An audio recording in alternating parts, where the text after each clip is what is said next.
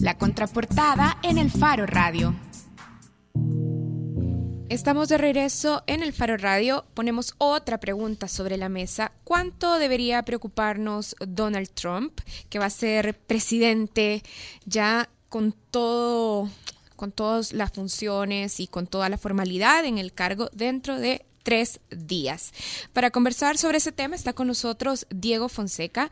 Diego es periodista, escritor y editor argentino, pero está con nosotros ahora porque en las semanas antes de la elección, eh, Diego estuvo haciendo un seguimiento muy particular de las elecciones en Estados Unidos. Nos dejó saber, de hecho, qué tan preocupado estaba. Exactamente. Y cuánto admira a Donald Trump. Hola, Diego. Hola, Diego, bienvenido. Este, no, para responder a la pregunta creo que no, debemos estar muy preocupados, es solo una, una temporada en el infierno que duraría cuatro años mínimo y tal vez ocho, quién sabe. Pero mira, a estas alturas, y ya cuando van quedando ¿qué? tres días para que asuma Donald Trump, creo que vale la pena volver a hacer este ejercicio que nos hemos estado haciendo todas estas semanas. En realidad, Donald Trump no es más que un bromista de mal gusto. Es decir, ¿no será que una vez asuma la presidencia tendrá que responsabilizarse un poco más y entonces se atenuará la amenaza que hasta ahora hemos estado viendo algunos? Eh, la, idea, el posibilismo de que, no, no la posibilidad, el posibilismo, porque en realidad todos nos estamos aferrando a la expectativa de que de que eso suceda es un mecanismo de supervivencia humano. Eh, todos tenemos en, algún momento la expectativa de que este sujeto reconozca que forma parte de la humanidad, que tiene algún tipo, que en algún momento de su vida incorporó ciertos códigos morales, alguna eh, filosofía, medianamente un pedacito de ética, y que puede tener la capacidad de poder reaccionar como ser humano reaccionaría a momentos complejos, a situaciones difíciles.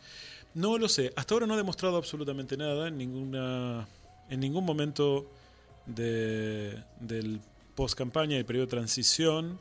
Él en particular ha moderado en exceso el discurso.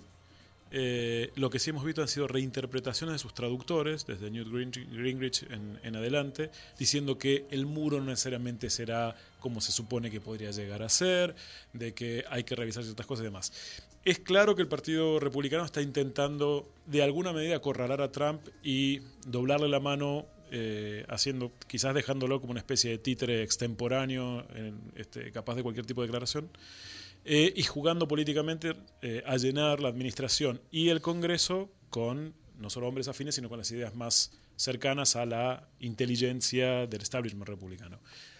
No lo sé, todo es posibilismo. Trump nos ha demostrado que en el principio de los tiempos este, era mucho más serio como candidato de lo que creíamos, en el sentido serio en el sentido, no porque él sea una persona formalmente seria, sino que terminó por articular una serie de fenómenos que estaban girando y cristalizó eh, una mirada autoritaria sobre los Estados Unidos que eh, creíamos este, eh, reducida a la mínima expresión, escondida bajo la alfombra, pero nunca con la capacidad de tener la habilidad de llegar a ser determinante en la elección primaria y posteriormente en la elección general.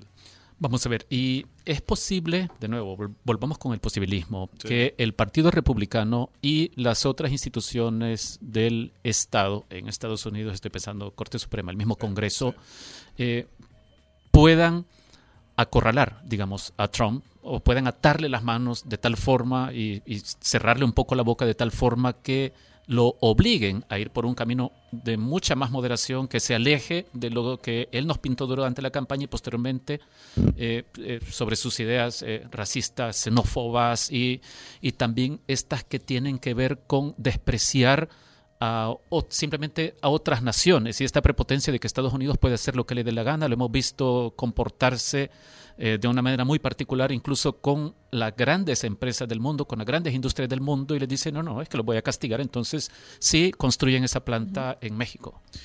Eh, el problema de esa idea de que el, el GOP, el, el gobierno republicano lo acorrale, es que en cualquier circunstancia quien acabe acorralando a, este, a un sátiro va a ser Satán después de haber pasado por la escuela.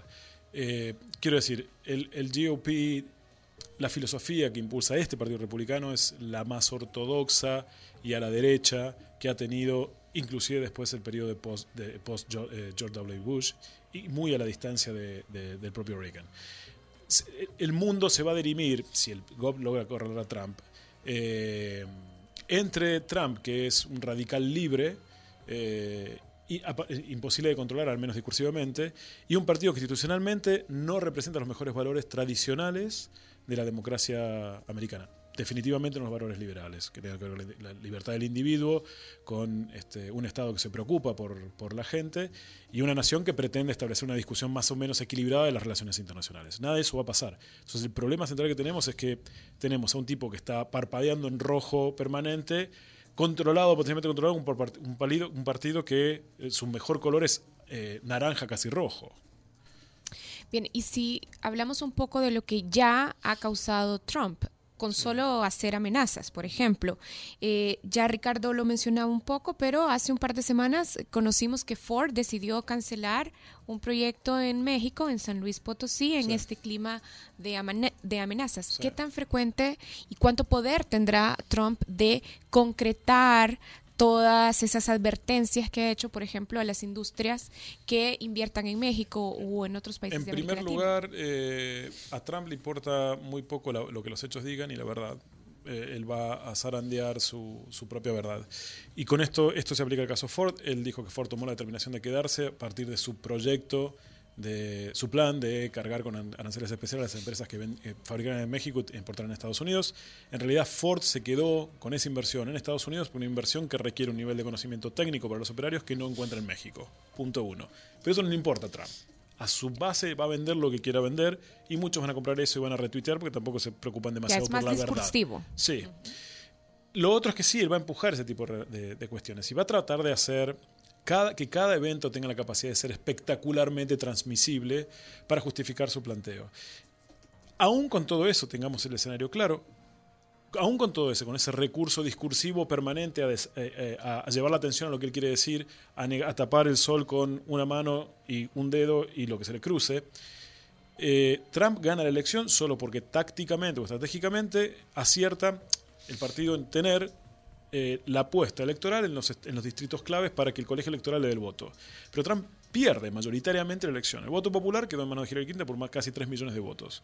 Entonces, la mayoría de la población estadounidense no está de acuerdo con esto. Y aún en su discurso para hacer el push, ha crecido la brecha en contra de Trump, esto el nivel de... de eh, la, ya estoy diciéndolo en inglés. Eh, el nivel de rechazo que tiene Trump es superior al 50% en estos días que es más que el que tenía en el momento de la elección. Va a intentar empujar un montón de cosas. El sistema de check and balance que llaman los gringos puede lograr algunas cosas, pero no todas. Este es un gobierno que tiene la posibilidad apenas en el día 1 de nombrar eh, un nuevo eh, justice, un nuevo juez de la Corte Suprema de, de Estados Unidos, que muy probablemente será conservador, torciendo otra vez el balance hacia los conservadores porque durante todo el periodo final de Barack Obama el Congreso estuvo deteniendo la nominación de un candidato de centro medio liberal, eh, con lo cual vas a tener la Corte Suprema de tu lado. Y hay otros tres jueces de la Corte que están entre 70 y 80 años de edad, que muy probablemente pudieran fallecer o retirarse en el periodo de Trump. Eh, y si nombras jueces alrededor de 40 o 50 años, estás determinando que el filtro que, que, establece la jurisprudencia en Estados Unidos va a ser eminentemente conservador por lo menos por 30 o 40 años. Eso sucede a Trump. Eso sucede al GOP hoy. Eso va a tocar a los próximos 10 gobiernos de Estados Unidos. Y finalmente tenemos un Congreso que trabaja para Trump, es el GOP. Por más que tengan diferencias, no van a votar en función de nuestras expectativas más o menos liberales. Entonces, eh, ¿Qué hagan las empresas? Es, en alguna medida, las empresas no se van a pelear con un presidente. Eh, eh, algunas compañías, BMW dijo que mantenía su inversión en México como una inversión que estaba anunciada. Y lo mismo pasó antes con otras inversiones. Eh, pero hay que ver cómo evoluciona el proceso. Sí hay cambios porque se reacomodan. Los partidos de derecha en general están recuperando aire a partir de que, al ser Trump electo y ahora ya potencialmente presidente de los Estados Unidos, encuentran que tienen margen para poder vender al electorado una nueva mirada sobre el mundo no se vienen momentos complicados. Yo siempre bromeaba con la idea de que Winter is coming, refrendando Game of Thrones antes y ahora definitivamente el invierno llegó y llegó con la cara de, los peores jefes de Game of Thrones, Sauron y, no sé cuántos sujetos. si la respuesta, perdón, si no me podrías contestar esto así, morir o que no termine su mandato, ¿qué crees que sea lo mejor que puede pasar durante estos cuatro años?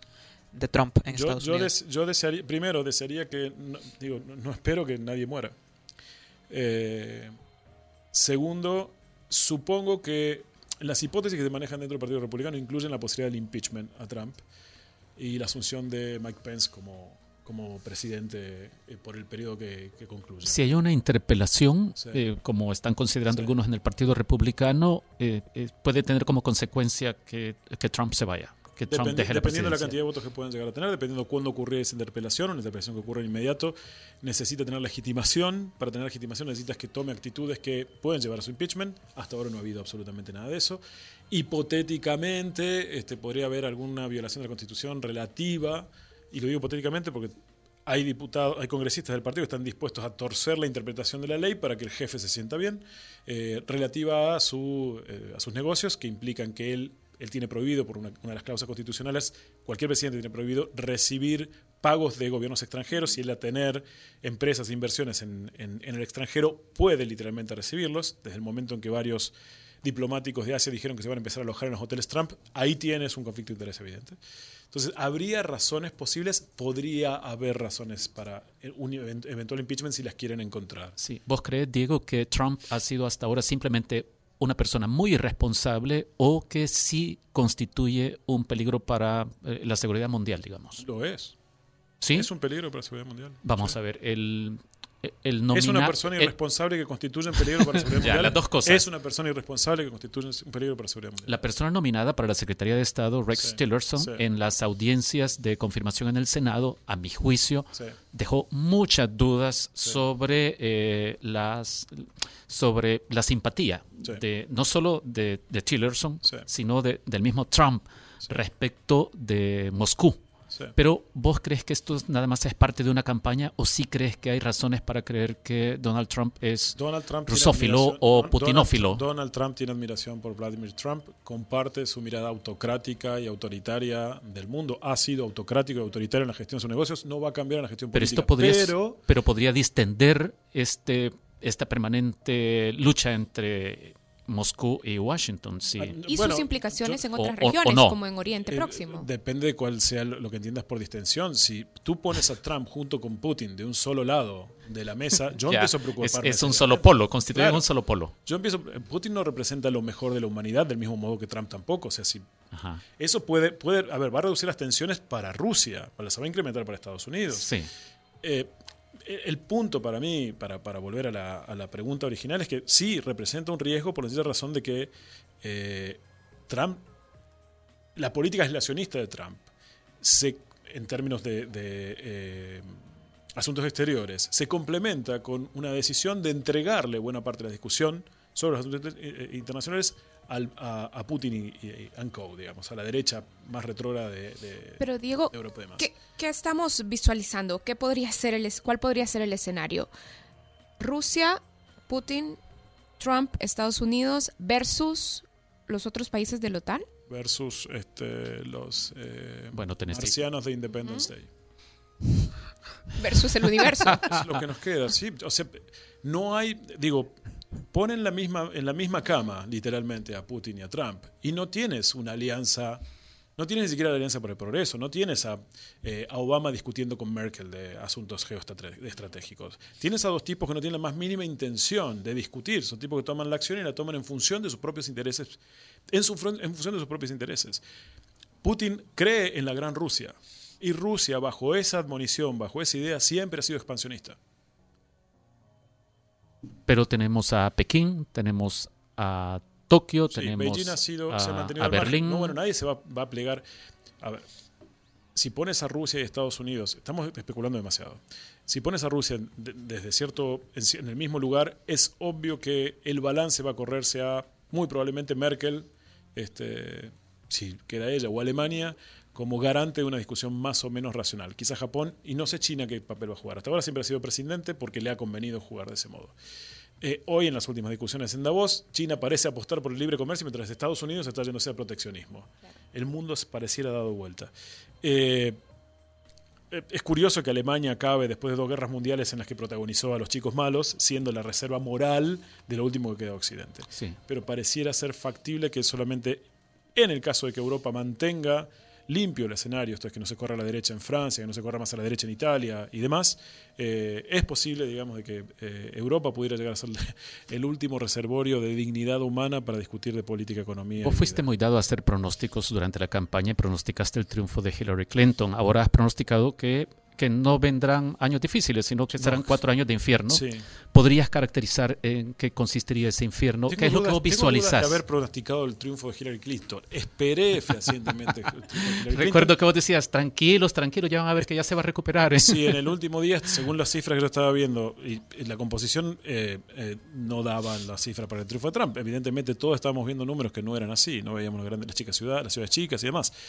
Pero esperaba el triunfo, no dije que iba a ganar Hillary. Creo que nunca dije eso. Sí tuve mucho miedo del triunfo potencial de Trump. ¿Qué viene? Me parece que... Eh, sí, ¿en qué consistiría Yo no cambiaría...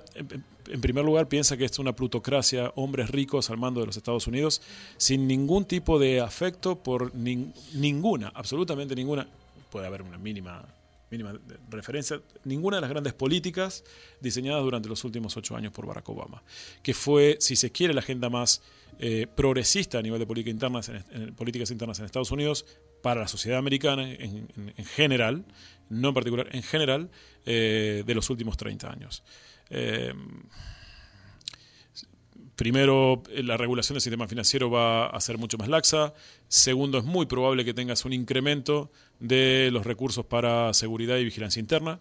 Eh, es altamente probable que se refuerce la frontera, más allá de que haya muro eh, o no. Eh, y hay, para mí, más allá de este tipo de afirmaciones políticas concretas, una victoria discursiva por parte de Trump, que es que la violencia está habilitada o al menos solapada bajo su eh, mandato. Violencia engendra violencia. este tipo ha soltado los lobos, que estaban antes recluidos en el interior de Estados Unidos con carácter minoritario, y los ha empoderado de tal modo que creen que pueden hacer eh, eh, mucho más daño del que antes hacían. Ya, entonces un infierno conservador y xenófobo. Sí, no, y puede seguir con la cantidad de calificativos interminable. Es, es imprevisible lo que, ha, lo que ha sucedido.